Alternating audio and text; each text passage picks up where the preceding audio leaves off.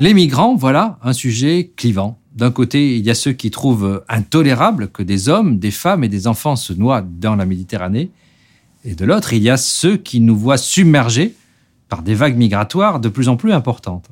Alors, l'anti-éditorial a repéré une idée intéressante qui essaie justement de dépasser ces deux approches. Ni l'Europe passoire, ni l'Europe forteresse. Ça s'appelle les couloirs ou les corridors humanitaires. En temps de guerre ou de conflit, les corridors humanitaires sont un instrument qui est très difficile à utiliser, mais qui est essentiel. Et ce n'est pas une invention de notre époque, un droit lié à ce qu'on a appelé avec Bernard Kouchner, le droit d'ingérence ou le devoir d'ingérence. Cela se fonde sur le nouvel ordre international que les Alliés ont bâti après la Seconde Guerre mondiale. Il est reconnu d'ailleurs par la quatrième convention de Genève, celle du 12 août 1949, et plus précisément par son article 23. Alors pour faire simple, les convois humanitaires doivent pouvoir circuler librement dans les zones en guerre. En principe, un corridor humanitaire, ça marche dans un seul sens. On vient d'un pays ou d'une région en paix, on traverse les barbelés et on apporte de la nourriture, de l'eau, des soins d'urgence. La première nouveauté, celle qui m'intéresse ici, ça consiste à circuler dans les deux sens. L'aide ne va pas seulement vers les réfugiés, les réfugiés sont exfiltrés vers des régions d'accueil. Il y a une philosophie humaniste, une philosophie universaliste qui reste la même, mais évidemment les implications changent et elles changent du tout au tout. La deuxième nouveauté, c'est un partenariat public-privé, ou plutôt une collaboration entre les ONG et les États, les États d'accueil. Les couloirs font l'objet d'une convention officielle en France. La première a été signée à la fin du quinquennat de François Hollande et elle a permis d'accueillir un peu plus de 500 personnes.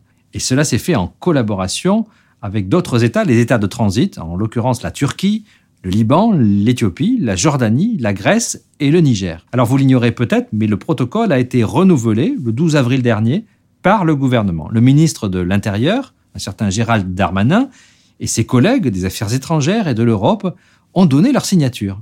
On prévoit d'accueillir 300 personnes en France durant les deux prochaines années. Ce sont des Syriens ou des Irakiens actuellement réfugiés au Liban. La troisième nouveauté, peut-être la plus importante, c'est un processus. Il commence par l'identification des réfugiés dans les zones de transit. Il se prolonge ensuite jusqu'à leur accueil par des familles françaises, à leur suivi et à leur intégration locale. On quitte l'action d'urgence pour entrer dans l'accompagnement de long terme jusqu'à l'intégration effective. Il y a l'éducation, il y a le travail.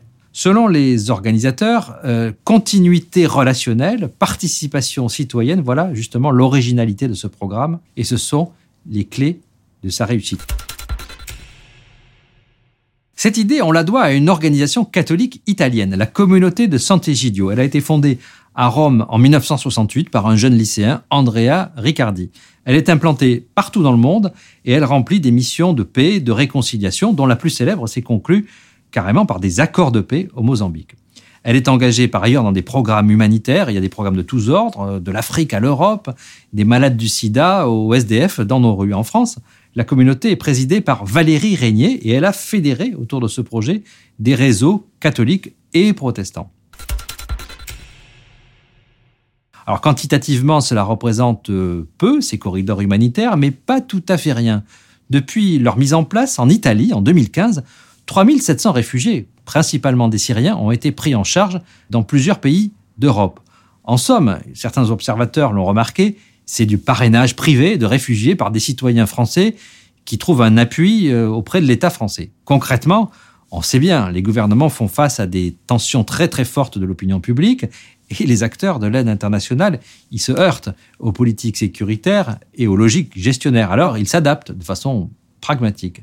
Et bien sûr, il y a des effets de bord. Ces actions contribuent à recadrer le droit d'asile. Les ONG sont amenées à choisir quels sont les réfugiés qu'on va accepter, quels sont, dit euh, une sociologue, Myriam Gombe, les désirables et les moins désirables, pour ne pas dire les indésirables. C'est une réponse euh, sérieuse à une question qui est très sérieuse, puisque, on le sait, des islamistes euh, peuvent s'infiltrer parmi les réfugiés et ça inquiète légitimement l'opinion publique. Alors du coup, le risque d'instrumentalisation des ONG qui sont devenus des partenaires, peut-être même des vitrines du système, existe certainement. Mais est-ce qu'il faut rester les bras croisés, verser peut-être des larmes de crocodile? Est-ce que, au contraire, il faut tout barricader au mépris du droit d'asile Doit-on s'accrocher justement à ce choix binaire que j'évoquais dès le début de cet épisode? Dilemme éthique, action pragmatique. Voilà comment l'anti-éditorial a compris les corridors humanitaires et voilà pourquoi ça me semble une idée intéressante. Maintenant, c'est à vous d'y répondre. Faut-il développer les corridors humanitaires en France? Le débat continue sur l'antiéditorial.fr.